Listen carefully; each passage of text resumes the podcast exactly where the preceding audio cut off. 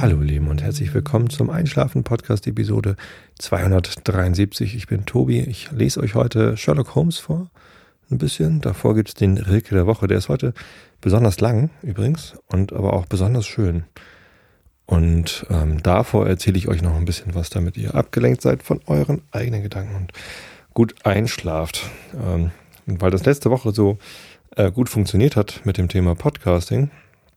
Das fanden einige Leute sogar interessant genug, um sich das dann nochmal anzuhören. Ähm, alle anderen fanden es langweilig genug, um möglichst schnell wegzuknicken.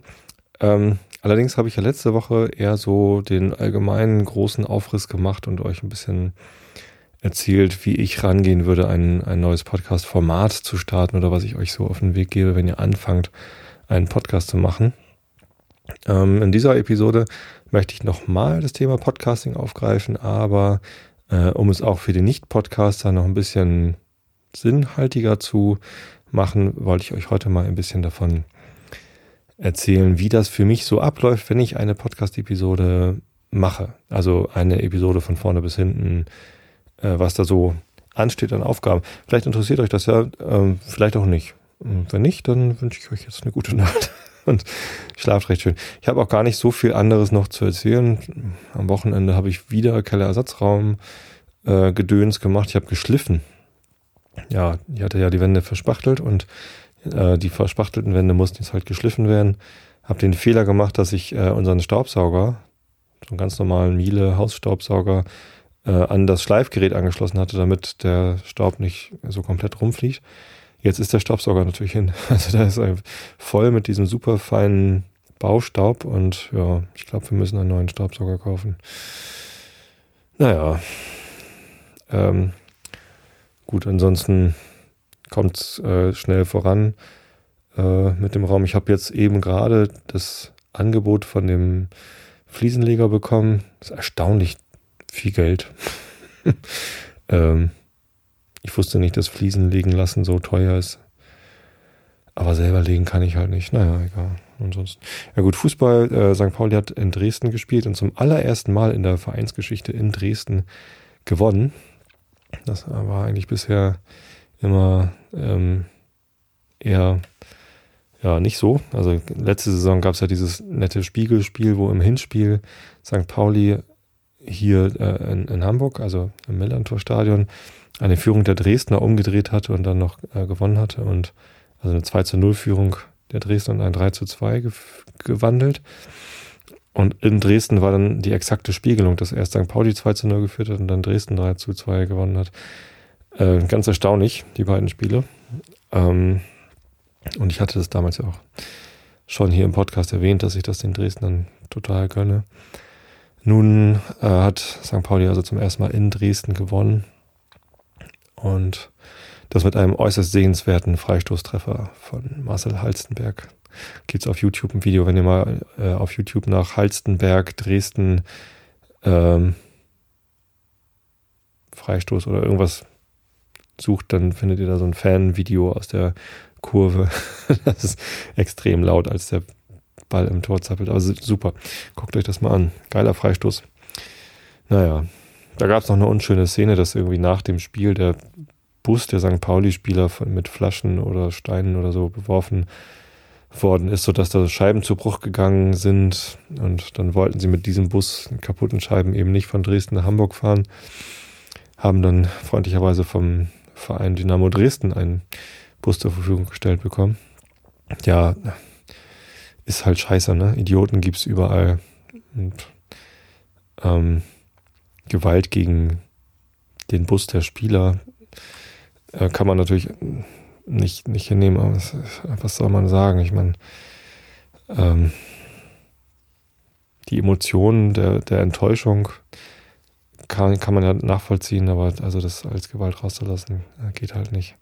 Andererseits muss St. Pauli halt auch da aufpassen, irgendwie da nicht in Doppelmoral zu verfallen, weil auch bei uns St. Pauli Anhängern gibt es halt immer wieder mal welche, die äh, durchaus gewaltbereit sind. Die, die, glauben dann, die Gewalt in die richtige Richtung einzusetzen äh, und wählen sich auf der sich, äh, richtigen Seite, aber ähm, das ist halt immer eine schwierige Sache. Ne? Wer entscheidet denn dann, welche, äh, in welche Richtung Gewalt denn die richtige ist. Insofern. Naja, ich werde da mal, also mit, mit Vorverurteilung und so immer mal ganz, ganz vorsichtig. Tja, ich glaube aber eher, dass es so eine Anekdote im Leben der Spieler bleiben wird. Es ist keiner verletzt worden und naja, sicherlich erschrickt man sich dann und das fühlt sich bestimmt nicht gut an. Aber hey, komm, hab trotzdem noch gewonnen und sind alle sicher nach Hause gekommen. Insofern auch darüber werden sie hinwegkommen. Ja, und Dortmund hat gerade in St. Petersburg gewonnen. Das Spiel ist schon vorbei. Aber St. Petersburg hat eben auch nochmal eine andere Zeitzone als wir hier. Und letzte Woche hat Bayern München auch schon in äh, London gewonnen. Gegen die Menschen da in Rot. Ja. Arsenal, ne? Genau. Bloß nicht durcheinander kriegen. Per Mertesacker, genau. Ja. Ja, Fußball halt, ne? Langweiliger Fußballkram. Ja, nee, äh, komme ich hier mal zum, zum Thema des Abends und zwar Podcasting konkret oder continued. Ich wollte euch erzählen, äh, was ich alles mache, um eine Episode aufzunehmen. Ich sage ja immer, es ist relativ wenig Aufwand, aber hm, wenn man das nochmal sich so komplett durch den Kopf gehen lässt, ähm, sind es halt doch etliche Schritte, die da vorher äh, und währenddessen hinterher abgehen. Also es fängt ja an mit der thematischen Vorbereitung. Also ich versuche es immer im konkreten Beispiel vom Einschlafen-Podcast zu machen. Ich werde aber ab und zu mal noch auf andere Formate irgendwie abweichen, damit ihr davon eben auch einen Einblick bekommt. Also thematische Vorbereitung beim Einschlafen-Podcast ist meistens relativ lasch. Ich habe vielleicht eine Idee, worüber ich mal reden wollen würde. Ähm, und versuche dann meine, manchmal mache ich mir so Notizen in einem Google Drive-Dokument oder irgendwo, damit ich irgendwie darauf zugreifen kann, äh, was so die Stichpunkte sind, wie, die ich erwähnen möchte. Heute zum Beispiel hatte ich eigentlich vor, mir nochmal die verschiedenen Schritte irgendwie zu visualisieren, damit ich nicht zu sehr den Faden verliere in meiner Darstellung hier, aber ähm, da es beim Einschlafen-Podcast auch ein bisschen zum Konzept gehört, dass ich irgendwie abschweife und dann versuche, die Fäden wieder aufzugreifen, ähm, habe ich das, nein, ich habe es nur deshalb nicht gemacht, weil ich nicht dazu gekommen bin. Hatte heute einen ziemlich anstrengenden Tag. Aber manchmal mache ich das halt. Und dann habe ich noch so einen Themenspeicher, dass ich irgendwie weiß, so ich wollte schon immer mal was erzählen über meinetwegen Gartengestaltung oder über was auch immer. Und dann habe ich da so einen Themenspeicher und tue das da rein. Wenn mir partout nichts einfällt, frage ich manchmal auf Facebook. Ich habe da so eine Fanpage, facebook.com slash einschlafen Podcast, äh, wo so bummelig 2000 von euch auch ähm, da sind. Ähm, aktiv sind, sind da aber auch immer mal welche. Also es ist ja eine Sache auf Facebook, eine Seite als gefällt mir zu markieren und eine andere dann mit dieser Seite auch zu interagieren. Naja, das sind so pro Woche irgendwie 30, 40 Leute, die damit interagieren und Beiträge liken oder kommentieren und so. Und wenn ich da frage, so hier komm, äh, ich habe gerade kein Thema, sagt mal, worüber ich was erzählen soll, dann kommen da auch ziemlich viele Impulse. Und das ist ganz cool. Ne? Dann muss ich mir selber keine Gedanken machen. Und tatsächlich das Thema der letzten Woche und dieser Woche, Podcasting, das war ja auch von einem Hörer, nämlich von dem, der mir manchmal die Episodenbilder malt, der Big Macintosh. Der hatte sich das gewünscht, dass ich darüber mal rede. Und ja, warum eigentlich nicht? Eigentlich finde ich immer so Meta-Podcasts über Podcasts oder Podcasts über Technik oder Podcasts über Podcast-Technik eher langweilig. Aber hey, das ist ja hier der Einschlafen-Podcast und ähm, wenn ihr es auch langweilig findet, dann schlaft halt gut dazu ein. Alle, die es nicht langweilig finden, können ja vielleicht ein bisschen sich was von mir abgucken oder äh, mir hinterher schreiben, was ich anders machen könnte oder sollte oder so. Ja, ähm, also thematische, fachliche Vorbereitung ist halt einfach bei mir Thema auswählen. In anderen Podcasts ist das ein bisschen mehr. Da muss ich halt zum Beispiel im Pappkameraden-Podcast mir aussuchen, um welche Whisky soll es denn gehen. Mit wem will ich überhaupt reden? Weil Pappkameraden-Podcast mache ich ja nicht allein. Ist denn zum Beispiel der Christoph dabei oder habe ich jemand ganz anders? Ähm, Und da gehört dann ja auch die terminliche Abstimmung dazu, ne? dass ich irgendwie, da habe ich keinen festen Termin, wie hier beim Einschlafen-Podcast, dienstags abends 20.30 Uhr fange ich an, ähm, sondern beim Pappkameraden-Podcast muss halt jeder Termin einzeln dann verhandelt werden. Tja, und bei anderen Podcasts ist das natürlich ähm, noch wieder ganz anders. Ne? Hoaxilla zum Beispiel hat zwar einen festen Termin am Sonntagabend, äh, wird das gesendet im Real Life, glaube ich, wenn sie es immer noch so machen. Ich habe lange nicht reingehört, ehrlich gesagt. Und ähm, die haben aber eine deutlich intensivere thematische Vorbereitung. Also die nehmen sich halt ein Thema vor und stecken dann eine Woche in die Recherche und wälzen dann jeden Abend äh, die, die Bücher und die Internetseiten zu dem Thema und tragen da richtig viel zusammen. Das ist halt ja journalistische Arbeit sozusagen im Vergleich zu dem, was ich hier mache, einfach Unterhaltungsblabla. Und ja, eine ganz andere Art von von Vorbereitung. Und dann gibt es natürlich auch noch Podcasts, die tatsächlich dann nach Skript funktionieren, ähm, wo sich der, der Sprecher dann wirklich aufschreibt, welche Sätze er sagen möchte und die dann vorliest. Da gibt es auch verschiedene, die das so machen. Ähm, und das ist natürlich dann nochmal mehr fachliche Vorbereitung, ähm, sich das dann wirklich Wort für Wort aufzuschreiben, was dann da kommt. Genau, das ist so die, die fachliche Vorbereitung. Und da zähle ich dann eben auch das Terminorganisieren dazu. Dann kommt so ein bisschen organisatorische Vorbereitung. Eigentlich könnte man das verabreden mit anderen Sprechern auch äh, als organisatorische Vorbereitung bezeichnen. Für mich gehört dann noch immer zur Organisation dazu, will ich das ankündigen, dass ich hier abends eine Sendung aufnehme. Manchmal mache ich das irgendwie per Blog-Eintrag. Also ich bereite die Episode dann quasi im WordPress schon vor, lege die schon mal an und verbreite dann den Link dazu ähm, auf Facebook und Twitter oder sonst wo, ähm, damit bei der Live-Übertragung halt ein paar mehr Leute mit dabei sind oder dabei sein können. Aber mittlerweile ist der Termin relativ fest und die Leute, die hier Interesse haben, live zuzuhören, die wissen auch, dass sie auf streams.xenem.de gehen müssen, wenn sie Einschlafen-Podcast hören wollen. Oder haben sich vielleicht sogar schon die App installiert und äh, kriegen dafür dann die Notification oder, oder können dann da zuhören. Insofern mache ich das jetzt nicht mehr regelmäßig bei jeder Episode, aber manchmal, wenn ich das Thema schon weiß, dann verrate ich es halt wenigstens vorher oder so. Ähm, und dann muss natürlich auch bei Xenem ein äh, Eintrag gemacht werden in, in dem Backend. Also ich logge mich ein bei Xenem und trage dann da ein, ja, an dem und dem Tag mache ich eine weitere Episode Einschlafen Podcast, damit ich dann da auch äh, entsprechend in der Liste der upcoming Podcasts vertreten bin. Tja. Ich glaube, sonst organisatorisch bereite ich gar nichts weiter vor. Kommen wir zur technischen Vorbereitung. Also bevor ich dann anfange, einen Podcast aufzunehmen, muss ich hier natürlich ein bisschen was vorbereiten. Man braucht um einen Podcast aufzunehmen, eigentlich nur ein Mikrofon und ein Aufnahmegerät. Manchmal gibt es das auch in Kombination. Ähm, also so ein, so ein mobiles Aufnahmegerät mit eingebautem Mikrofon. Da, das macht man einfach an und drückt Aufnahme und da ist man fertig. Bei mir ist das äh, ein bisschen anders. Ich habe zwar genau so ein Gerät, ähm, aber ich habe eins mit einem externen Eingang für einen für ein besseres Mikrofon. Die Mikrofone, die da drin eingebaut sind, sind zwar gar nicht so schlecht, aber ich habe halt mir irgendwann von, von dem vielen Flattergeld oder ja, ähm, ein etwas schöneres Mikrofon gekauft. Einfach, weiß nicht, weil ich da Lust zu hatte. Gibt gar keinen so konkreten Vorteil. Das Mikrofon, das ich vorher hatte, das war auch schon nicht schlecht. So. Ähm, ich hatte aber irgendwann Lust, nochmal so ein, so ein richtig gutes Mikrofon zu haben oder beziehungsweise einen, einen Ticken besser. Und dann habe ich mir dieses Sennheiser MK4 gekauft. Das schließe ich also per XLR-Kabel an meinem Tascam Zoom.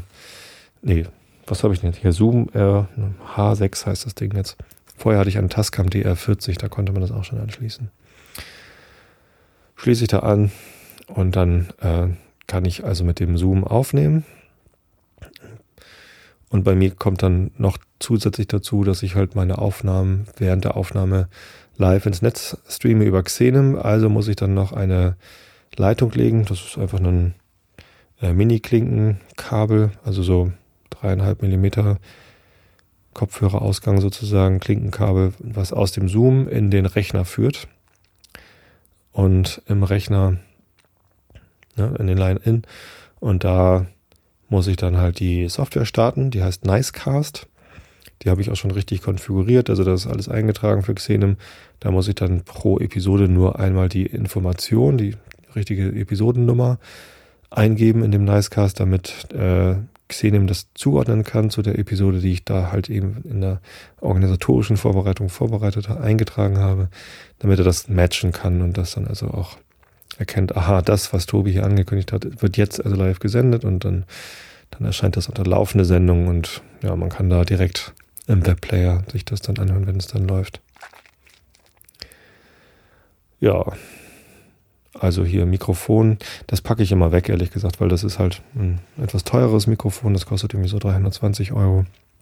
Braucht man nicht wirklich, weil ich rechne das hinterher runter auf 96 Kilobit MP3 und den Unterschied zwischen diesem und einem deutlich billigeren Mikrofon hört man dann wahrscheinlich eher nicht. Aber ich habe halt das gute Gefühl, hier mit so einigermaßen ordentlichem Equipment zu arbeiten.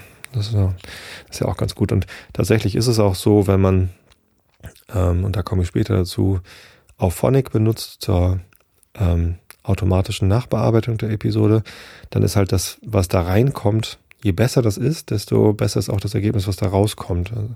Gibt so dieses bei, bei Musikstudios, dieses ähm, Prinzip Shit in, Shit out. Das heißt, wenn man, wenn man schlechte Eingangssignale hat, dann, dann kann kein äh, Studiotechniker der Welt das hinterher zu einem guten Ton verarbeiten. Ne? Also wenn man schlecht singt, dann ist es hinterher oder eine, eine quäkige Stimme hat, dann kann man auch durch Technik die nicht richtig, richtig toll und voluminös machen oder so. Geht halt nicht. Aber ähm, nur weil was, was Gutes reinkommt, heißt es noch lange nicht, dass ähm, hinterher auch was Gutes dabei rauskommt. Und da ist es halt, da lohnt es sich halt dann irgendwie das Eingangssignal so gut wie möglich ja, zu versuchen zu machen. Naja, keine Ahnung. Ähm, also Mikrofon auspacken, in den Ständer reinschrauben, da ist so eine Spinne dran, wo man das reinschraubt, dann XLR-Kabel anschließen, an den Zoom anschließen, aus dem Zoom raus, dann mit dem Mini-Klinkenkabel in den Rechner. Ich schließe außerdem immer noch äh, den Zoom an äh, eine Stromversorgung an. Batteriebetrieb geht zwar auch, aber mir ist es immer lieber, wenn dann nochmal irgendwie so richtiger Strom da reingeht, damit die Batterie nicht zwischendurch alle ist und ähm, die Aufnahme abbricht. Ja, am Rechner mache ich dann gar nicht mehr so viel. Der macht ja nicht, also der nimmt in dem Moment nicht auf. Äh, Nicecast habe ich zwar so eingestellt, dass er immer nochmal eine Archivdatei anlegt. Das heißt, er schreibt das äh, auch nochmal weg auf die Platte. Das ist aber nur zur Sicherheit. Die lösche ich dann immer ab und zu. Ähm, das mache ich nur, falls mal irgendwie hier die, falls ich vergessen habe, Aufnahme zu drücken am Gerät oder was auch immer schiefgehen könnte, dann habe ich da nochmal eine Sicherungskopie liegen. Ähm, ich mache den Ton weg am Rechner, damit, wenn ich unterwegs eine E-Mail bekomme oder irgendein anderes Systemgeräusch den Rechner entfleucht, das soll mich hier nicht beim Aufnehmen stören. Ähm, ja, ich glaube, das war es so mit, mit technischer Vorbereitung. Na gut, ich muss hier noch ähm, mir mein Buch bereitlegen. Also ich habe so ein Amazon Kindle, aus dem ich dann immer vorlese. Sowohl den Rilke als auch dann das, was danach kommt. Der Sherlock Holmes ist da drauf. Äh, dann brauche ich natürlich Licht, um vorlesen zu können, weil ich leider keine Amazon Kindle-Hülle mit eingebautem Licht mir damals gekauft habe. Ich dachte, oh, kostet 20 Euro mehr als die ohne Licht. Und naja, zur Not kaufe ich mir halt so eine Anklemmleuchte und, und die habe ich auch.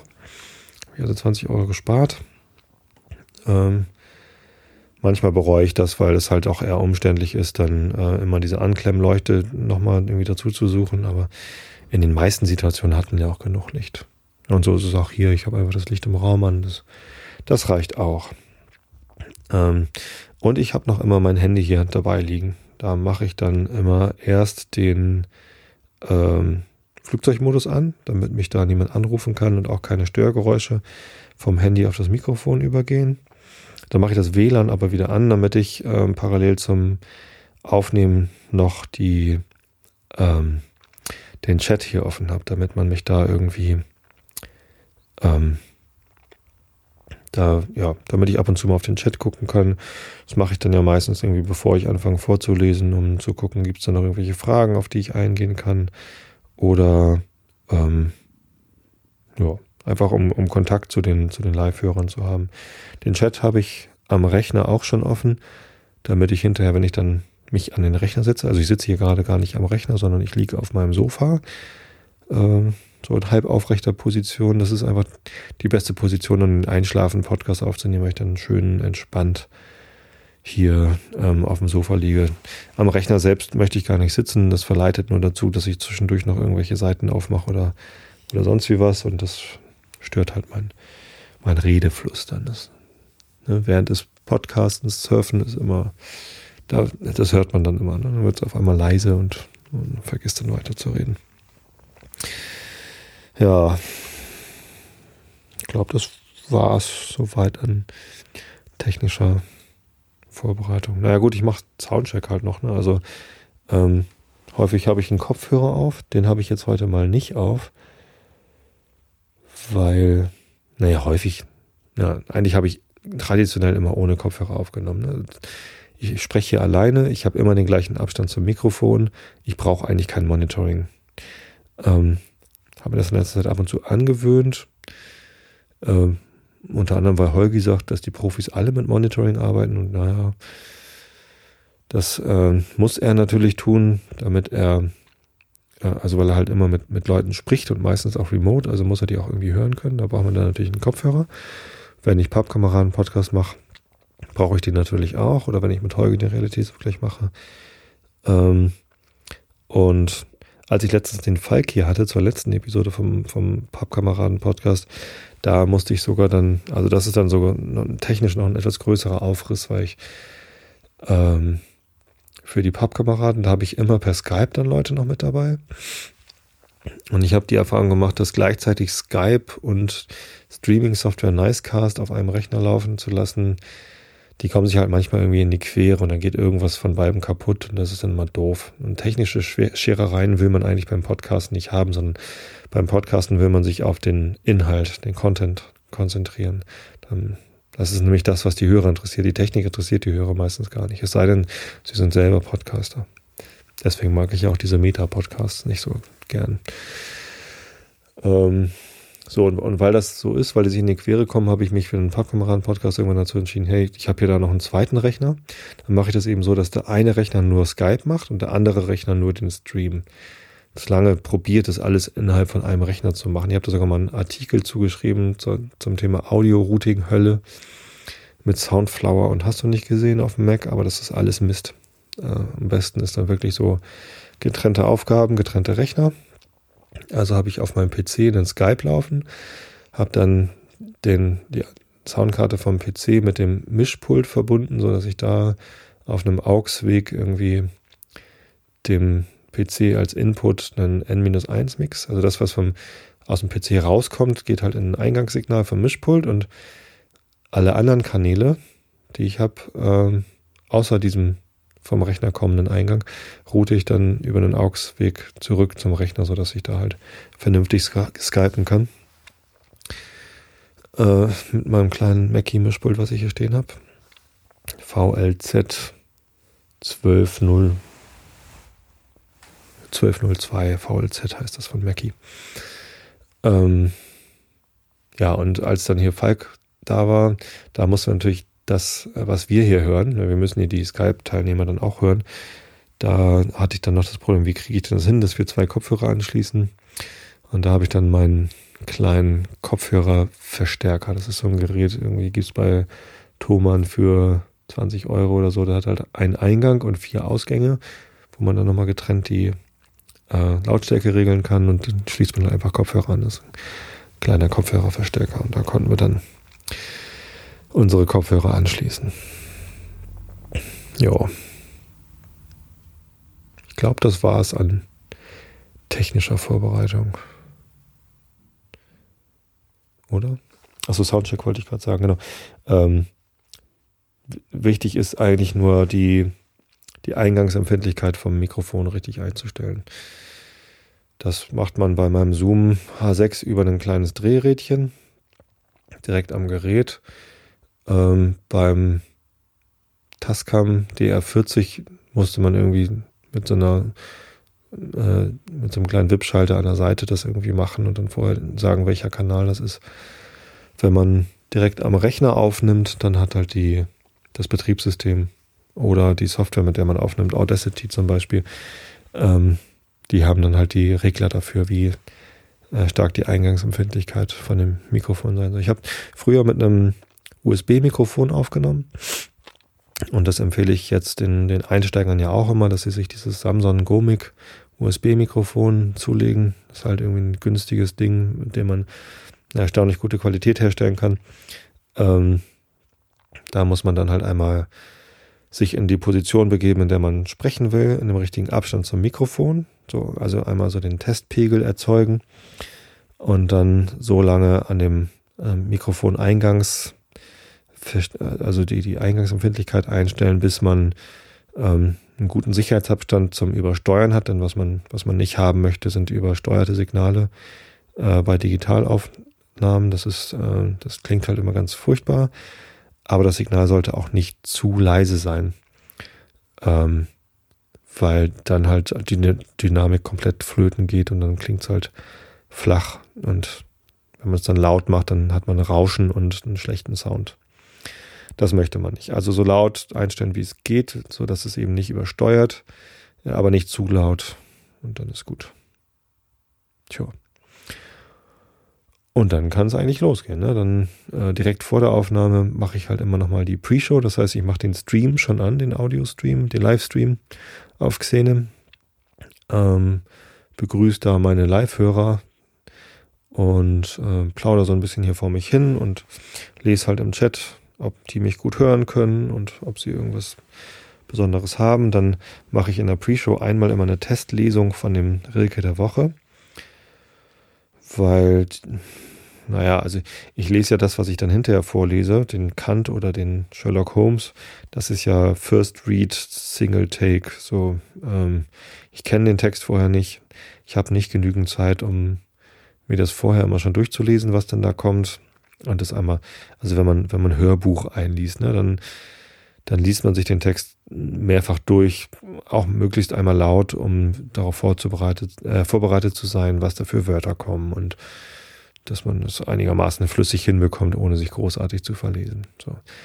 Diese Art der Vorbereitung schaffe ich halt für den Haupttext nicht. Das habe ich nie gemacht und das führe ich auch nicht ein. Ähm, egal wie oft mir das noch von Hörern vorgeschlagen wird, dass, dass ich dann ein besseres Ergebnis erzielen könnte. Und das stimmt natürlich, klar wäre das dann nicht mehr so holprig. Nur manchmal bleibe ich hängen oder ich verließ mich und dann ist halt so, ähm, das ändere ich aber nicht, weil weil das halt auch erstens ähm, dann deutlich mehr Zeit wäre, die ich in den Podcast reinstecken müsste, die ich nicht habe.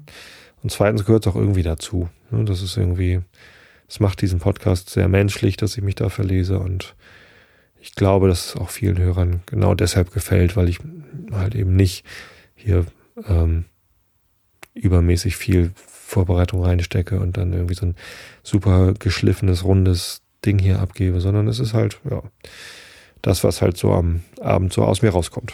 Also aus meinem Mund an Sprache. Ähm, was ich aber halt jetzt irgendwie einmal vorher lese, ist der Rilke der Woche, weil manchmal sind da so komische Formulierungen drin, dass ich, wenn ich mich da zu doll verhasple, dann gefällt mir das selber nicht. Und da habe ich halt einen etwas höheren Qualitätsanspruch an mich selbst und versuche halt den dann äh, in der Sendung halbwegs gut vorzulesen. Deswegen lese ich den in der Pre-Show dann einmal schon mal zur Probe vor. Ähm, das heißt, die Leute, die hier live zuhören, hören den Text dann zweimal. Ja.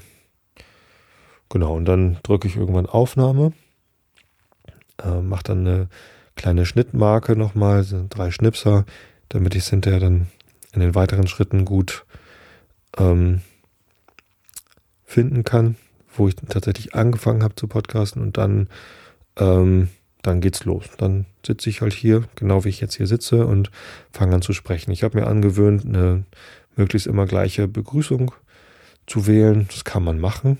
Ne? Ich sage halt immer, ähm, welche, äh, äh wo, man ist. Also hallo hier Einschlafen Podcast, welche Episodennummer, wer ich bin und was so dran kommt. Ne? Das erzähle ich immer am Anfang. Ich habe schon öfter überlegt, ob ich dieses, äh, diese Erklärung, warum ich noch was aus meinem Leben erzähle, nämlich dass man abgelenkt ist, besser einschlafen kann, nicht auch weglassen könnte. Könnte ich wahrscheinlich, weil das mittlerweile alle wissen, die hier zuhören. Aber es kommen ja immer wieder neue dazu. Und dann denke ich so, ja, warum eigentlich nicht? So wehtun tut's auch nicht. Das sind halt diese drei Sekunden Standardtext, die ich dann so erzähle. Äh, das kann sich ja jeder Podcaster selber ausdenken, ob er sowas machen möchte oder nicht. Es gibt Podcasts, ähm, die haben ein, ein, sehr viel längeres und aufwendigeres Intro, was am Anfang immer kommt. Es gibt auch äh, Podcasts, die senden das Intro nicht ganz am Anfang, sondern machen erst so ein bisschen Quatsch vorweg und dann kommt das Intro und dann geht es irgendwie los. Wie zum Beispiel die Trailer-Musik vom Esel und Teddy Podcast, die immer noch Trailer-Musik heißt. Und dann gibt es noch Podcasts, die machen sowas gar nicht. Zum Beispiel der Lautsprecher von Tim Pritloff, da hat er sich bewusst dafür entschieden, einfach gar keine Musik und gar keine Begrüßung zu machen, sondern einfach immer direkt in Medias Res. Das kann man sich ja selber überlegen, wie man das machen möchte. Genau, dann habe ich halt meinen relativ, also meinen Rahmen, meinen festen Rahmen an, an Dingen, die ich dann mache im Podcast. Beim Einschlafen-Podcast ist es halt nach der Begrüßung kommen so ein paar Themen, mit denen ich mich äh, beschäftigen möchte. Heute ist es halt das Thema Podcasting. Das können noch mal zwei oder drei Themen sein, wenn ich denke, dass das kürzere Themen sind. Ich lasse mich bewusst darauf ein, dass ich da ähm, abschweife. Ich habe ja auch kein Skript, an das ich mich halten muss. Äh, und bei mir ist halt das mit dem Abschweifen so ja, Teil des Konzepts. Das gehört irgendwie dazu. Ich glaube, dass es auch hilft, äh, wenn Leute das wirklich zum Einschlafen hören, und das tun ja sehr, sehr viele, dass dann ähm, durch dieses Abschweifen und nochmal eine Ebene springen und irgendwie gucken, dass ich den Faden vielleicht irgendwann wieder bekomme. Ich glaube, das, das hilft halt dann diesen Leuten auch wirklich von ihren eigenen Gedanken loszulassen. Äh, und irgendwie zu versuchen, mir zu folgen. Aber so richtig interessant ist es dann auch nicht. Und dann, ja, dann schlafen sie halt ein. Ähm, das funktioniert ganz gut. Ähm, bei anderen Formaten, Pappkameraden, ne, da habe ich halt irgendwie dann die Whiskys vor mir stehen, die ich probieren möchte mit meinen Gastgästen äh, im, in, im Pub. Und ja, da haben wir natürlich dann auch irgendwie ein paar Themen, die wir irgendwie ansprechen. Und pro Whisky ist dann halt immer, ja gut, der Christoph, der weiß halt ganz viel über die Destillerien, erzählt da immer erstmal und dann schenken wir uns den Whisky ein und dann beschreiben wir den Geruch und dann beschreiben wir den Geschmack und äh, ja, fassen dann nochmal irgendwie, also schweifen dann dabei immer nochmal irgendwie ab und äh, fassen dann irgendwie den Whisky nochmal zusammen, bevor wir zum nächsten gehen.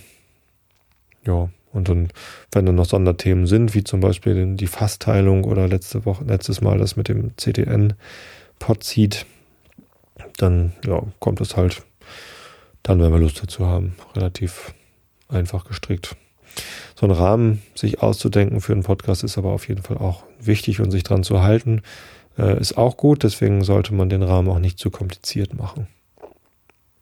Ja ist, glaube ich, recht typisch, dass man so eine, eine Sache hat, die, die so der Hauptteil ist, wie bei, bei Hitmiss Germany zum Beispiel dann die Interpretation des Textes. So, das ist halt so das, das Ding, wofür es den Podcast gibt.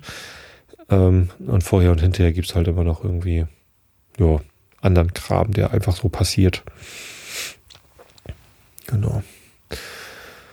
Ähm, ja, das ist die Sendung. Da kann natürlich dann irgendwie viel dabei passieren, je nachdem, wie komplex das ist, was man da macht.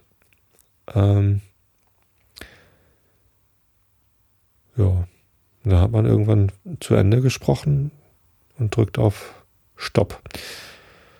In meinem Fall vom Einschlafen-Podcast läuft dann die Übertragung noch ein Stück weiter. Ich gucke dann, nachdem ich Stopp gedrückt habe, ähm, nochmal in den Chat rein und ja, plaudere noch ein bisschen aber auch nicht so lang, äh, weil ich, ich kriege ja keine Antworten. Also im Chat kriege ich natürlich Antworten, aber ähm, das ist auch immer sehr zeitverzögert.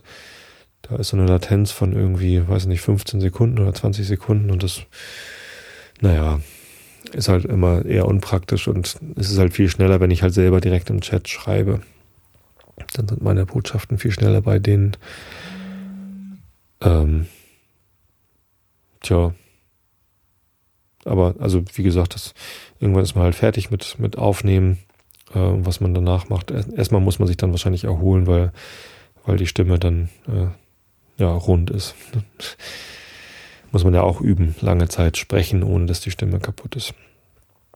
Gut, dann habe ich also die Aufnahme im Kasten und die ganze Postproduktion kann anfangen. Für einen Einschlafen-Podcast mache ich es dann so, ich äh, schließe dann mein Aufnahmegerät am Rechner an und übertrage die Datei, die ich auf dem Aufnahmegerät aufgenommen habe, auf den Rechner. Das war früher natürlich nicht so, als ich noch mit USB-Mikrofonen gesendet habe, hatte ich die Aufnahme dann direkt auf dem Rechner.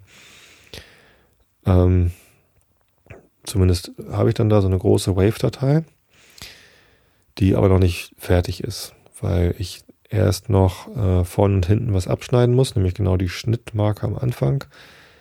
Ähm, und am Ende das Rascheln vom Arm, der halt zur Stopptaste geht und das Klick auf die Stopptaste. Das hört man halt immer so ein bisschen. Und ähm, dann lade ich halt diese Datei in eine Audiobearbeitungssoftware. Das ist Audacity. Audacity. Das ist eine Open Source, na, zumindest eine kostenlose Software. Ich glaube, sie ist sogar Open Source, aber das weiß ich gar nicht so genau. Ähm, auf jeden Fall kann man sich das einfach kostenlos runterladen. Und die ist auch, naja, wenn man sich einmal überlegt hat, was so eine Audiosoftware macht, ist sie relativ einfach zu bedienen. Ich ähm, starte da das Programm. Ich habe ein, ein Preset mir gespeichert, also einfach ein Audacity-Projekt, in dem mein Intro, also die Gitarrenakkorde schon, schon drin sind. Und dann ziehe ich als zweite Spur die, ähm, die Aufnahme da rein. Das ist dann halt immer so eine ewig lange Wellenform. Gehe ganz an den Anfang, markiere den Bereich, der äh, äh, die Schnittmarke quasi bis zur Schnittmarke geht und die Stille vor, vor meinem ersten Satz. Drücke einmal auf Löschen äh, und füge dann sieben Sekunden Stille ein, weil ich ja nicht mit Sekunde null anfange ähm, zu sprechen, sondern es kommen ja erst die Akkorde und während die ausklingen, die Akkorde äh, nach sieben Sekunden. Früher waren es sechs Sekunden, ich bin irgendwann auf sieben gegangen. Ich weiß gar nicht mehr genau warum. Ach so, weil auf Phonic ähm, die, die Musik so laut geregelt hat, wenn ich anfange zu reden. Also das hat dann immer kurz gerauscht. Ähm, genau. Und am Ende füge ich natürlich keine Stille ein, sondern da schneide ich einfach quasi das, was, was ich was da noch an Geräuschen ist nach meinem Gute Nacht, schneide ich dann einfach weg. Ja, genau. Und viel mehr mache ich auch gar nicht. Ne? Also bei, bei einigen Formaten schneide ich dann noch mal ein bisschen was weg. Klugschieders zum Beispiel, äh, wenn ich mit Mareile und Lovis hier aufnehme, da muss ich halt schon manchmal einfach ein bisschen schneiden, wenn dann irgendwie zu laute Geräusche. Also wenn da zum Beispiel Lovis dann ins Mikrofon gehustet hat und es hat übersteuert, dann muss ich das irgendwie wegschneiden, weil sonst mag man sich das nicht anhören.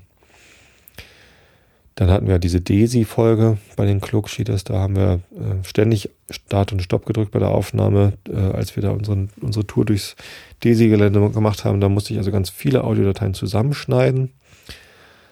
Ähm, das habe ich tatsächlich dann in Cubase gemacht, weil da das Verschieben von den Audio-Tracks deutlich einfacher ist als in, in Audacity. Ich hatte bei dem, ja, bei dem Zoom H6 war halt Cubase in so einer Light-Version dabei und das benutze ich dann dafür, wenn mal was Größeres zu schneiden ist. Ja, ich habe mittlerweile auch ganz gut drauf, wenn ich irgendwie mitten im Satz irgendwas wegschneiden will, dann ähm, höre ich mir die, die Datei halt an und schaue mir halt genau an, bei welcher Wellenform das anfängt, was ich wegschneiden will und ähm, das ähm, äh, bis, bis wohin das dann geht. Wie gesagt, beim Einschlafen-Podcast mache ich das gar nicht, aber bei anderen Sachen muss man das machen. Ich habe mir angewöhnt, wenn ich ähm, Sätze, äh, die ich dann nochmal gesprochen habe oder, oder was halt einfach weg muss, wegschneide, dann äh, setze ich Also dann schneide ich halt das Einatmen direkt vor dem Sprechen nicht weg, sondern lasse das stehen und erst da, wo der Pegel laut wird, da fange ich an wegzuschneiden und ich schneide dann genau so lange, äh, bis ich auch die Pause nach dem, was ich wegschneiden will, äh, markiert habe und quasi der nächste Satz losgeht. Das heißt, ich verbinde das Einatmen von dem, was ich weggeschnitten habe, mit dem Gesprochenen, wo dann aber das, Ein, das, das Atemgeräusch vorher weg ist. Dadurch erreiche ich da ziemlich, also man hört dann halt re relativ wenig davon, dass ich da was weggeschnitten habe. Das ist relativ wichtig fürs Hörempfinden. Wenn man nämlich das Einatmen mit wegschneidet oder ähm, da Stille hat, dann, dann klingt es halt abgehackt und nicht so gut. Ja. So, dann äh, parallel dazu ähm, habe ich halt am Rechner noch den Chat offen und ähm, dann habe ich ja noch das große Glück, dass es Leute gibt, die hier live zuhören und Shownotes schreiben. Das heißt, ich mache dann noch parallel dazu äh, die, das äh, Show Notes Pad auf, wo ich dann gucken kann, was haben sie denn mitgeschrieben. Die haben dann manchmal noch ein paar Fragen, weil sie irgendwas nicht richtig verstanden haben oder was ich denn gemeint habe, äh, dass ich da nochmal meinen Senf dazu gebe. Manchmal füge ich dann noch weitere Links mit ein oder so, aber äh, meistens ist das schon total toll, was ich da finde. Ähm, ja, dann exportiere ich die, die Audiodatei als FLAC. Ich habe das Glück, eine relativ äh, gute Internetleitung zu haben mit 5 Megabit Upstream. Das heißt, ich kann es mir erlauben, eine verlustfreie Kompression zu wählen, eben FLAC, um die Datei dann äh, hochzuladen zu Auphonic, weil das ist dann der, der nächste Schritt in der, in der Nachbearbeitung. Sobald ich also die Audiodatei vom Umfang her korrekt habe, ähm, lade ich die hoch zu Auphonic. Bei Auphonic habe ich einen Account, ähm, der ist kostenlos und ich habe in diesem Account schon meine Presets für die verschiedenen Podcasts, die ich mache. Das heißt, man kann einmal sich so ein Preset anlegen, wo zum Beispiel das Episodenbild schon vorbereitet ist und so ein paar Metadaten vorbereitet sind und auch die, die Anzahl und die Einstellung der Audiodateien, die man hinterher rausbekommen möchte, also MP3 und AAC und Opus, vielleicht noch irgendwelche anderen Sachen. Ähm, das ist alles schon, schon vorbereitet. Das heißt, ich logge mich bei Auphonic ein, sage, ich möchte eine neue Produktion anlegen, wähle dann da mein Preset aus. Dann ist das schon mal ziemlich viel eingetragen, sage dann hier nimm mal diese Datei bitte, diese FLAC-Datei, die ich gerade exportiert habe. Äh, füge den Episodentitel ein, die Summary und die Description. Das sind so die, die Sachen, die man eintragen muss. Also Summary ist halt so in kurz der Untertitel sozusagen und die Description etwas länger beschreibend, worum geht es denn da.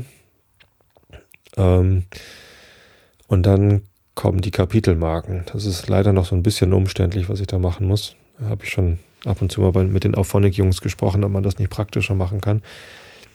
Ähm, die Kapitelmarken bekomme ich aus den Show Notes. Da äh, schreiben die Shownoter halt immer so Kapitelabschnitte hin. Vielleicht macht ihr hier mal eine, damit ich dann hinterher nochmal nicht äh, mit Georg von Auphonic auseinandersetzen kann. Also ähm, in den Shownotes, das ist halt so ein, so ein Format, da sind so Zeitstempel. Ähm, steht halt drin, worüber ich gesprochen habe. Und wenn die Shownoter da ein Hash C, also so, ähm, Doppel äh, Lattenkreuz Dings, wie heißt denn das Zeichen eigentlich wirklich? Äh, wie sagt man denn? Lattenzaun? Nee. Wie heißt denn das? Hash heißt es eigentlich auf Englisch. Ähm, dahinter machen, dann ist es halt die Markierung. Dieser, dieser Zeitstempel soll eine Kapitelmarke sein. Dann gibt es vom äh, Simon Waldherr den Parser der Shownotes, der das, diese, dieses Ausgangsformat mit den Zeitstempeln in verschiedene andere Formate rendern kann. Das gibt es einmal als Webseite oder als Plugin für WordPress. Was ich dann also mache, ist, ich gehe in mein WordPress, wo ich dieses Plugin installiert habe, nehme die Episode, die ich vielleicht schon vorbereitet hatte, oder, oder leg einfach eine neue Episode an. Episode ist halt ähm, ja quasi der, das Eintragsformat von, von dem Podlove Publisher. Ähm, also ich benutze keine normalen WordPress-Beiträge oder Artikel, sondern ich lege da halt direkt eine Episode an.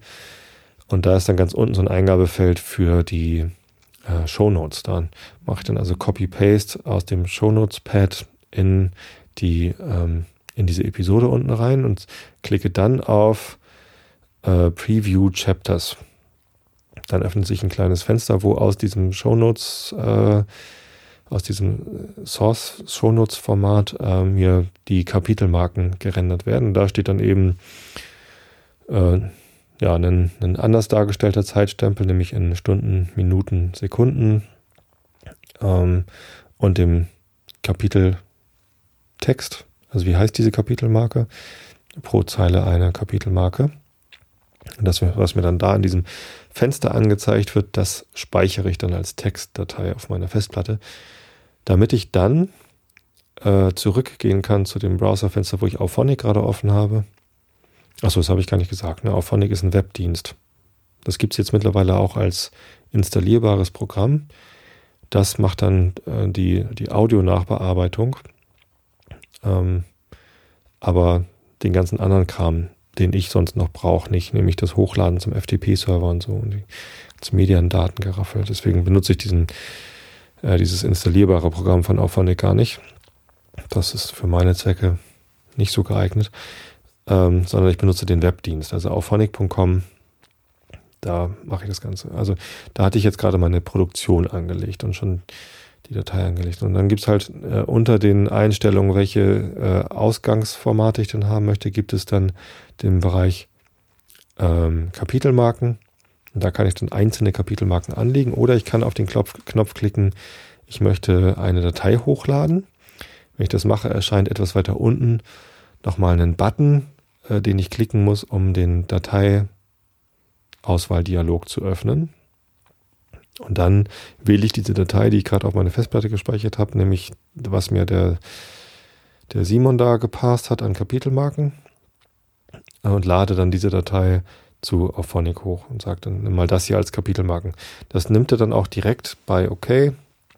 Äh, analysiert dann diese Kapitelmarkendatei und trägt sie dann da ein. Dann kann ich halt gleich in dem Formular sehen, aha, er hat das alles richtig erkannt, die Kapitelmarken sind alle da.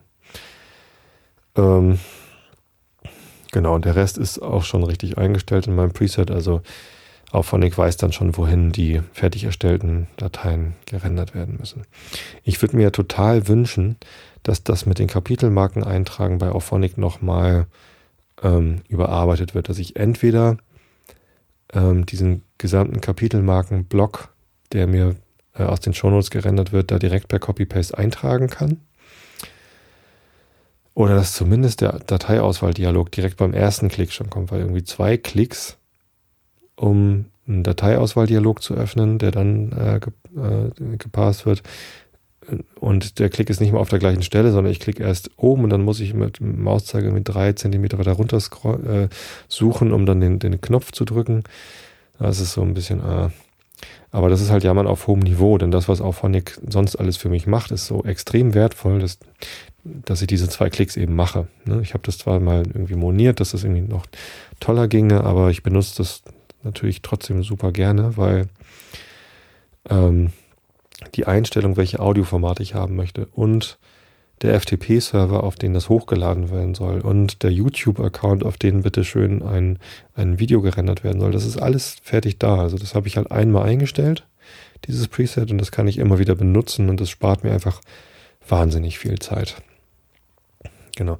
Sobald ich nämlich dann alles fertig eingestellt habe in diesem Produktionsformular, manchmal habe ich ja noch ein Kapitelbild, manchmal habe ich sogar einzelne Bilder für die Kapitelmarken das ist ganz nett, weil äh, im YouTube-Film werden die dann eben auch für das jeweilige Kapitel dann als, als Video dargestellt, die Kapitelmarkenbilder. Ähm, sobald das alles fertig ist, drücke ich auf Starte diese Produktion. Und dann wird erstmal meine große FLAC-Datei hochgeladen. Äh, das dauert dann kurz und dann sagt auch Phonic, okay, Current Status, äh, ja, was weiß ich, Processing Audio oder Uploading Files oder Outgoing File Transfer oder was auch immer da die genauen Bezeichnungen sind und, und macht halt seine Magie. Die Magie ist, ähm, als erstes analysiert Auphonic die Audiodatei und guckt halt, wo ist hier Musik, wo soll ich nichts machen, wo ist hier Sprache, wo sind vielleicht unterschiedliche Sprecher, die unterschiedlich behandelt werden müssen. Und sobald Sie das wissen, äh, wenden Sie eine, eine, Reihe von Algorithmen an, um das Audio zu verbessern. Das ist so ein, ein Rauschfilter und ein Kompressor und ein Leveler, damit es halt hinterher alles schön gleichbleibend laut ist und ähm, ja auch ähm, die, die Lautstärke erreicht, die man so von Audiobüchern, also Hörbüchern irgendwie bei Audible oder so kennt. Dass man manchmal, wenn man, wenn man selber was macht, wundert man sich, warum ist denn das alles so leise? Ich habe doch bei meinem Audioprogramm da irgendwie volle Lautstärke gewählt, aber das ist diese, diese empfundene Lautheit, das ist nochmal was anderes als die Lautstärke, mit der das da rauskommt. Und das erreicht man eben durch Kompression. Genau, und wenn Sie dann das gemacht haben und Sie diese Algorithmen angewendet haben, dann ähm, komprimieren Sie das, also ja stimmt, ich habe eben Kompressor gesagt, ähm, das ist nicht MP3-Kompression, sondern das ist Audiokompression. Das bedeutet, das Signal wird in sich verdichtet. Ne? Leise Stellen werden einen Ticken lauter gemacht und laute Stellen werden äh, ein bisschen abgedämpft, sodass insgesamt der Lautstärkepegel ähm, angepasst wird. Also ja, da wird halt die, die, die Waveform mit dem Ziel, dass es halt hinterher anders klingt, komprimiert.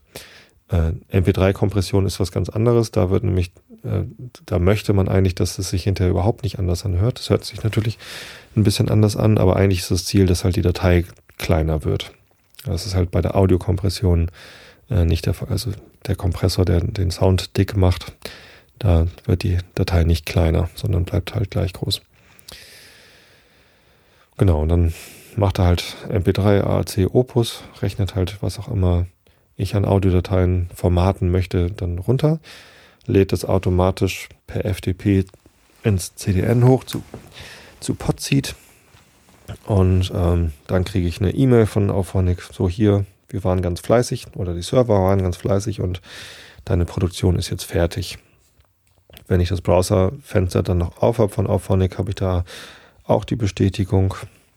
Ähm, sie kann dann da gleich die Links zu den Dateien sehen, die erzeugt worden sind äh, und mir auch direkt das Audioergebnis anhören, so einen kleinen Webplayer.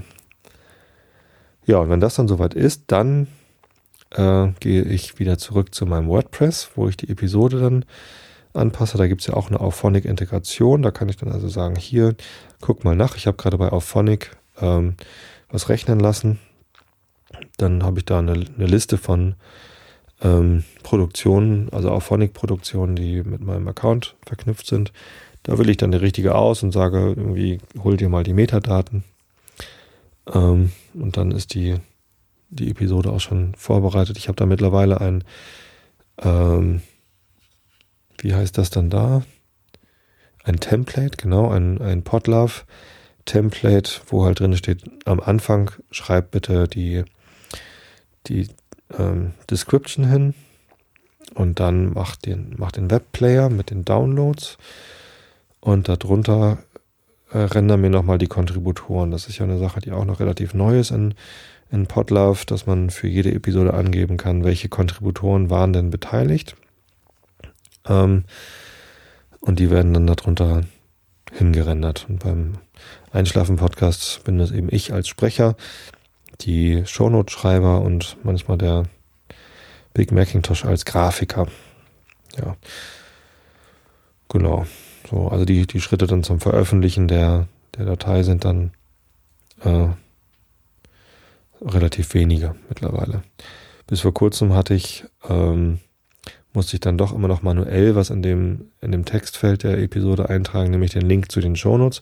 Das mache ich mittlerweile auch nicht mehr, weil ich da ähm, die Shownotes jetzt aus dem Plugin, WordPress-Plugin von Simon für die Shownotes äh, das direkt in die Episode reinrendere. Ne, da habe ich dann noch so einen Aufklappmechanismus, Collapsible oder so heißt es, ähm, dazu gebastelt, sodass das halt nicht immer gleich sichtbar ist, die Shownotes, sondern man muss auf so ein kleines Pfeilchen klicken und dann sieht man eben die gesamten Shownotes. Das hilft mir halt, weil ich dann also noch einen manuellen Schritt weniger habe, denn die Shownotes als äh, Source, also die, diese Zeitstempelgeschichte, die liegt ja sowieso dann schon vor in, in WordPress, weil das habe ich ja vorher benutzt, um mir die Kapitelmarken zu rendern. Ja, und dann bin ich fertig. Dann drücke ich auf Veröffentlichen und dann ist die Episode veröffentlicht. Dann kann, kann man die auf der Webseite sehen und sie erscheint dann eben auch im Feed, sodass die ganzen Leute, die den Podcast abonniert haben, in den Podcatchern die neue Episode runterladen können. Aber ganz fertig bin ich dann immer noch nicht, weil ich dann im, im Chat noch immer bin und sage, hier, guck mal, bin fertig. Vielen Dank, liebe Shownote-Schreiber. Und dann auf Facebook einen entsprechenden äh, Beitrag schreibe. Und dafür mache ich dann manchmal noch einen, das Episodenbild als tatsächliches Bild in den, äh, in den Text der Episode rein, damit die als Vorschau äh, Bild bei, bei Facebook. Ne? Wenn man da so einen Link teilt, dann erscheint da ja so eine Vorschau. Und wenn ich da nicht immer das gleiche Bild haben möchte, nämlich mein Einschlafen-Podcast schafft, dann, dann muss ich halt noch eine, noch irgendwie ein Bild in dem, in dem Beitrag haben, der zu dieser Episode gehört. Das mache ich dann manchmal noch, damit es ein bisschen netter ist.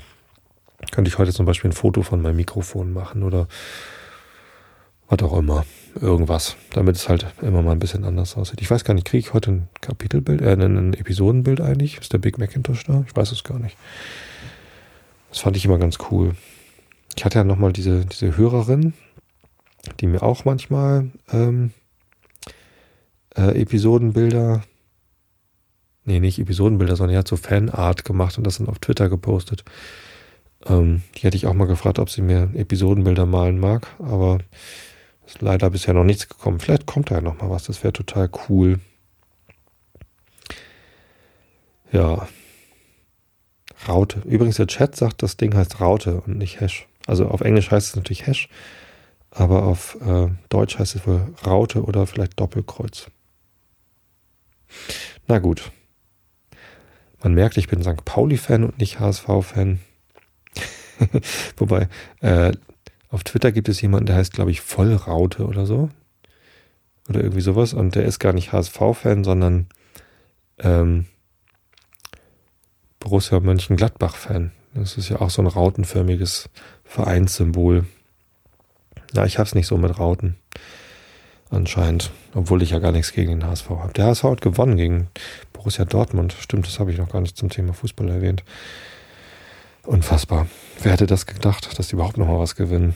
Naja, der neue Trainer Mirko Slomka scheint die Spieler recht schnell auf sein System eingeschworen zu haben. Und naja, vielleicht schaffen sie den Klassenhalt ja doch noch.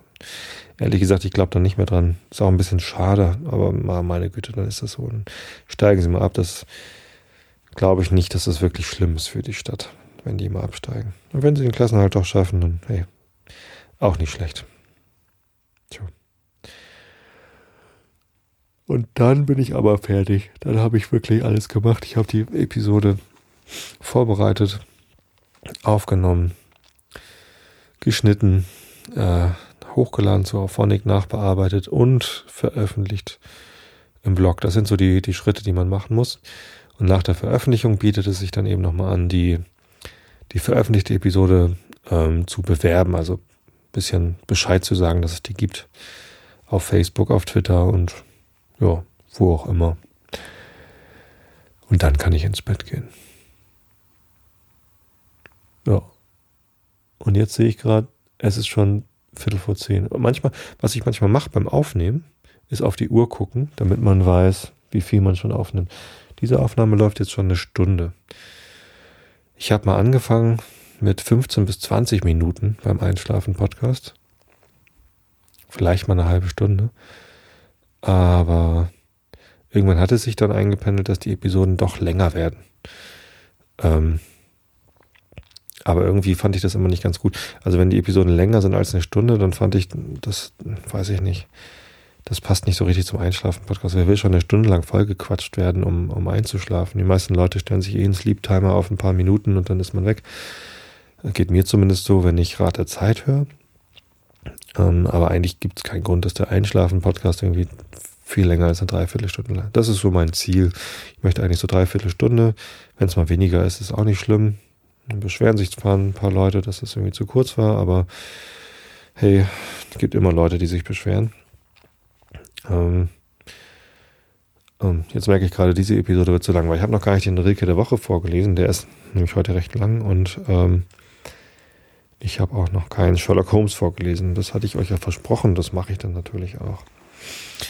Insofern lasse ich dann jetzt mal gut sein mit der Erklärung. Ich bin ja auch durch, aber ich muss dann jetzt nicht noch weiter ähm, ähm, ähm, weiter abschweifen. Gut, dann kommt jetzt der Rilke der Woche von Rainer Maria Rilke, das Gedicht Orpheus, Eurydike, Hermes. Das war der Seelen wunderliches Bergwerk, wie stille Silbererze gingen sie als Adern durch sein Dunkel. Zwischen Wurzeln entsprang das Blut, das fortgeht zu den Menschen, und schwer wie, Puff, schwer wie Porphyr sah es aus im Dunkel, sonst war nichts Rotes. Felsen waren da und wesenlose Wälder, Brücken über Leeres und jener große graue blinde Teich, der über seinem fernen Grunde hing, wie Regenhimmel über einer Landschaft und zwischen Wiesen sanft und voller Langmut erschien des einen Weges blasser Streifen, wie eine lange Bleiche hingelegt. Und dieses einen Weges kamen sie. Voran der schlanke Mann im blauen Mantel, der stumm und ungeduldig vor sich aussah. Ohne zu kauen fraß sein Schritt den Weg in großen Bissen, seine Hände hingen schwer und verschlossen aus dem Fall der Falten, und wusste nicht mehr von der leichten Leier, die in die linke eingewachsen war, wie Rosenranken in den Ast des Ölbaums. Und seine Sinne waren wie entzweit, indes der Blick ihm wie ein Hund vorauslief, umkehrte, kam und immer wieder weit und wartend an der nächsten Wendung stand. Blieb sein Gehör wie ein Geruch zurück. Manchmal erschien es ihm, als reichte es bis an das Gehen jener beiden anderen, die folgen sollten, diesen ganzen Aufstieg. Dann wieder war es nur seines Steigens Nachklang und sein Mantelwind, was hinter ihm war. Seines Mantels Wind, was hinter ihm war. Er aber sagte sich, sie kämen doch, sagte es laut und hörte sich verhallen, sie kämen doch nur, während's zwei, die furchtbar leise gingen, dürfte er sich einmal wenden, Wäre das Zurückschauen nicht die Zersetzung dieses ganzen Werkes, das erst vollbracht wird, müsste er sie sehen, die beiden Leisen, die ihm schweigend nachgehen. Den Gott des Ganges und der weiten Botschaft, die Reisehaube über helle Augen, den schlanken Stab hertragend vor dem Leibe und flügelschlagend an den Fußgelenken und seiner linken Hand gegeben. Sie, die so geliebte, dass aus einer Leier mehr Klage kam als je aus Klagefrauen, dass eine Welt aus Klage ward, in der alles noch einmal da war, Wald und Tal und Weg und Ortschaft, Feld und Fluss und Tier, und dass um diese Klagewelt ganz so wie um die andere Erde eine Sonne und ein gestirnter stiller Himmel ging, ein Klagehimmel mit entstellten Sternen, diese so geliebte. Sie aber ging an jenes Gottes Hand, den Schritt beschränkt von langen Leichenbändern, unsicher, sanft und ohne Ungeduld. Sie war in sich wie eine hohe Hoffnung und dachte nicht des Mannes, der voranging, und nicht des Weges, der ins Leben aufstieg, sie war in sich, und ihr Gestorbensein erfüllte sie wie Fülle, wie eine Frucht von Süßigkeit und Dunkel, so war sie voll von ihrem großen Tode, der also neu war, dass sie nichts begriff. Sie war in einem neuen Mädchentum und unberührbar, ihr, ihr Geschlecht war zu wie eine junge Blume gegen Abend, und ihre Hände waren der Vermählung so sehr entwöhnt, dass selbst des leichten Gottes unendlich leise leitende Berührung sie kränkte wie zu sehr Vertraulichkeit. Sie war schon nicht mehr diese blonde Frau, die in des Dichters Liedern manchmal anklang, nicht mehr des breiten Bettes Duft und Eiland und jenes Mannes Eigentum nicht mehr. Sie war schon aufgelöst, wie langes Haar und hingegeben wie gefallener Regen und ausgeteilt wie hundertfacher Vorrat. Sie war schon Wurzel. Und als plötzlich je der Gott sie anhielt und mit Schmerz im Ausruf die Worte sprach, er hat sich umgewendet, begriff sie nichts und sagte leise, wer? Fern aber, dunkel, vor dem klaren Ausgang stand irgendjemand, dessen Angesicht nicht zu erkennen war. Er stand und sah, wie auf dem Streifen eines Wiesenpfades mit trauervollem Blick der Gott der Botschaft sich schweigend wandte, der Gestalt zu folgen, die schon zurückging, dieses selben Weges, den Schritt beschränkt von langen Leichenbändern, unsicher, sanft und ohne Ungeduld. Das war der Rilke der Woche. Ein etwas längeres Gedicht. Ähm, aber sehr schön. Also ich, mir gefällt es sehr gut. Ich würde jetzt nicht sagen, ganz im Gegenteil, im Gegensatz zu dem, was er sonst so schreibt, aber manchmal sind seine Gedichte irgendwie, komme ich nicht so ganz ran, was er mir damit sagen will, aber hier, da kann ich was mit anfangen. Das ist schön. Das sind, das sind schöne Worte. Und tatsächlich habe ich mal in meiner Jugend was ganz ähnliches geschrieben. Natürlich nicht so gut, aber ging in eine ähnliche Richtung. Allerdings habe ich das, was ich damals geschrieben habe, meiner Frau geschenkt. Deswegen gehört das jetzt ihr. Und das möchte ich vielleicht lieber nicht im Podcast vorlesen. Vielleicht irgendwann mal. Mal sehen. Ähm, Jetzt kommt ähm, Sherlock Holmes. Ich gucke nochmal eben in den Chat, ob es da noch irgendwas, äh, irgendwas äh, Wichtiges gibt. Nee, das kann ich alles dann hinterher besprechen mit den Leuten im Chat.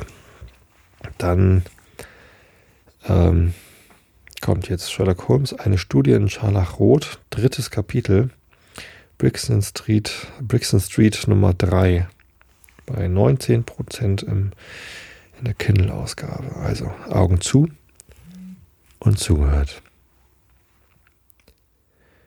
Dieses neue Beispiel von der praktischen Anwendbarkeit der Theorien meines Freundes überraschte mich höchlich und flößte mir großen Respekt vor seiner Beobachtungsgabe ein. Zwar wollte mich ein leiser Argwohn beschleichen, beschleichen, ob die Sache nicht doch am Ende ein zwischen den beiden abgekartetes Spiel sei, aber welchen möglichen Zweck hätte das haben können? Als ich mich nach Holmes umwandte, hatte er eben den Brief durchgelesen und starrte mit ausdruckslosem Blick wie geistesabwesend vor sich hin. Wie in aller Welt haben Sie denn das wieder erraten? fragte ich. Erraten? Was? rief er gereizt auffahrend. Nun, dass der Mann ein abgedankter Marinesergeant war. Jetzt ist keine Zeit zu Spielereien, stieß er in Raumton hervor, fuhr aber gleich darauf lächelnd fort. Entschuldigen Sie meine Grobheit. Sie haben meinen Gedankengang unterbrochen, doch das schadet vielleicht nichts. Also, Sie haben wirklich nicht sehen können, dass der Mann Sergeant in der Marine gewesen ist? Wie sollte ich? Es scheint mir doch sehr einfach. Freilich ist es nicht leicht zu erklären, wie ich zur Kenntnis solcher Tatsachen komme. Dass zweimal zwei vier ist, leuchtet jedem ein. Fordert man sie aber auf, es zu beweisen, so würden sie es schwierig finden. Schon über die Straße hatte ich den blauen, blauen tätowierten Anker auf der Hand des Mannes gesehen und die See gewittert. Zudem bemerkte ich seine militärische Haltung und das verriet mir den Marinesoldaten. Er trug den Kopf hoch und schwang seinen Stock mit Selbstbewusstsein und einer gewissen Befehlshabermiene. Dabei trat er fest und würdevoll auf und war ein Mann in mittleren Jahren. Natürlich musste er Sergeant gewesen sein. Wunderbar, rief ich. Höchst alltäglich, versetzte Holmes, doch sah ich ihm am Gesicht an, dass er sich geschmeichelt fühlte. Eben noch behauptete ich, fuhr er fort, es gäbe keine geheimnisvollen Verbrechen mehr zu enträtseln. Das scheint ein Irrtum gewesen zu sein, hier nachzuurteilen. Er schob mir den Brief hin, welchen der Dienstmann gebracht hatte. Wie schrecklich, rief ich, als ich äh, äh, ihn überfliegend.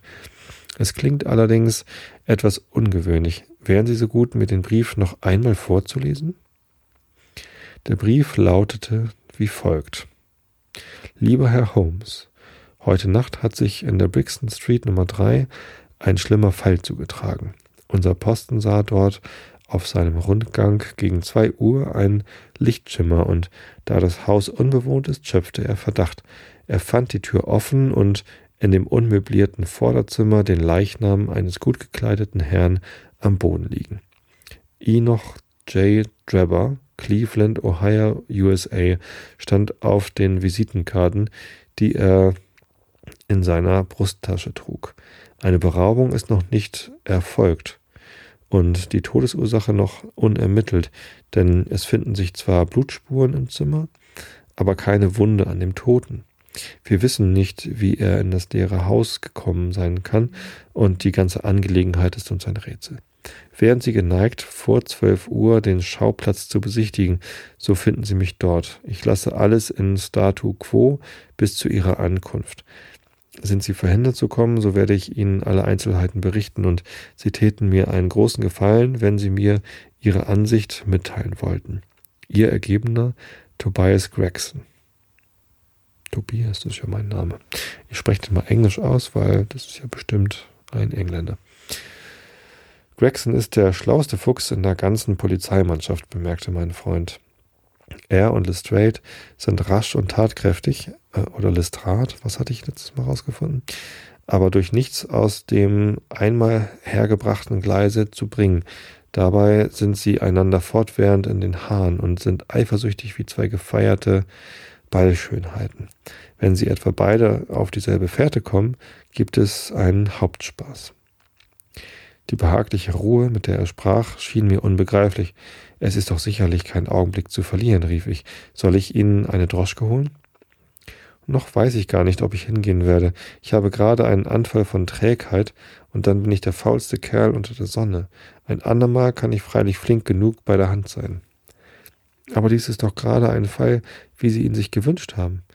Jawohl, aber was kommt schließlich dabei heraus, liebste Freunde? Gelänge es mir auch, den Knoten zu lösen, so würden doch Gregson, Lestrade und Co. sich alles auf ihr Konto schreiben. Das hat man davon, wenn man kein Angestellter ist. Aber er bittet ja um ihre Hilfe. Ja, er weiß, dass ich mehr verstehe als er und gibt mir das mir gegenüber auch zu, doch würde er sich lieber die Zunge abbeißen, als vor einem Dritten meine Überlegenheit anzuerkennen. Wir wollen uns die Sache indessen doch ansehen. Ich übernehme sie vielleicht auf eigene Faust.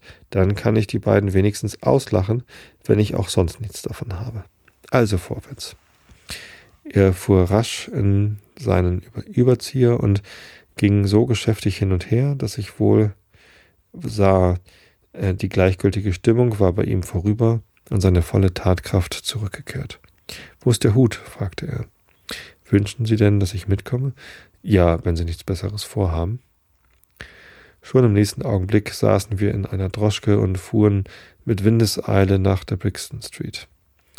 Es war ein bewölkter, nebliger Morgen. Alle Häuser lagen in einen Schleier gehüllt von derselben grauen Schmutzfarbe wie die Straßen. Jetzt ließ die Laune meines Gefährten nichts mehr zu wünschen übrig.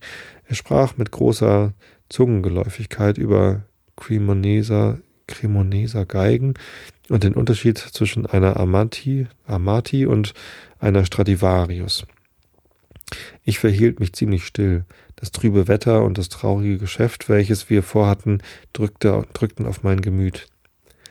Es scheint, dass Sie sich in Ihren Gedanken gar nicht mit der Sache beschäftigen, um die es sich handelt, unterbrach ich Holmes endlich in seinen musikalischen Auseinandersetzungen. Noch fehlen mir alle Einzelheiten, erwiderte er. Es ist ein großer Irrtum, sich eine Theorie zu bilden, ehe man sämtliches Beweismaterial in Händen hat. Das beeinflusst das Urteil. Sie werden bald genug Gelegenheiten bekommen, Ihre Beobachtungen anzustellen, sagte ich. Hier sind wir schon in der Brixton Street und das dort muss das Haus sein, wenn ich nicht sehr irre. Kein Zweifel. Halt, Kutscher, halt. Wir waren noch eine ziemliche Strecke entfernt, doch er bestand darauf, dass wir ausstiegen und das letzte Ende zu Fuß zurücklegten. Das Haus Nummer drei machte einen düsteren, unheimlichen Eindruck. Es gehörte zu einer Gruppe von vier Gebäuden, die etwas abseits der Straße lagen. Zwei waren bewohnt, zwei standen leer. An den trüben Fensterscheiben der letzteren fiel nur hier und da die angeklebten Zettel in die Augen, auf denen zu vermieten stand.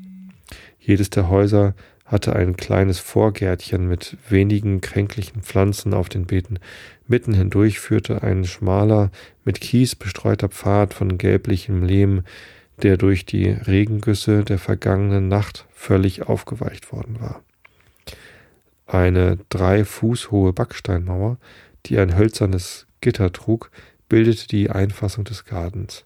Am Gittertor lehnte ein handfester Polizist, von einer Schar Neugieriger umringt, die ihre Hälse reckten und sich vergeblich abmühten zu sehen, was drinnen im Hause vorging.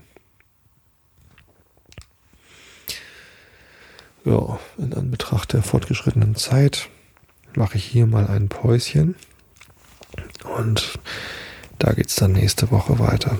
Also, ich danke euch fürs Zuhören. Ich danke den Shownotes-Schreiber ganz doll fürs Shownotes-Schreiben. Ich wünsche euch allen eine gute Woche, guten Schlaf äh, und dass ihr alle gesund und erholt seid, ähm, was dann ja auch zusammenhängt. Und wir hören uns wieder, wenn ihr Lust habt, morgen im Realitätsabgleich oder nächste Woche in der nächsten Episode, für das ich, für die ich übrigens noch kein Thema habe, aber irgendwas wird mir schon einfallen. Also bis dahin, ich habe euch alle lieb. Gute Nacht.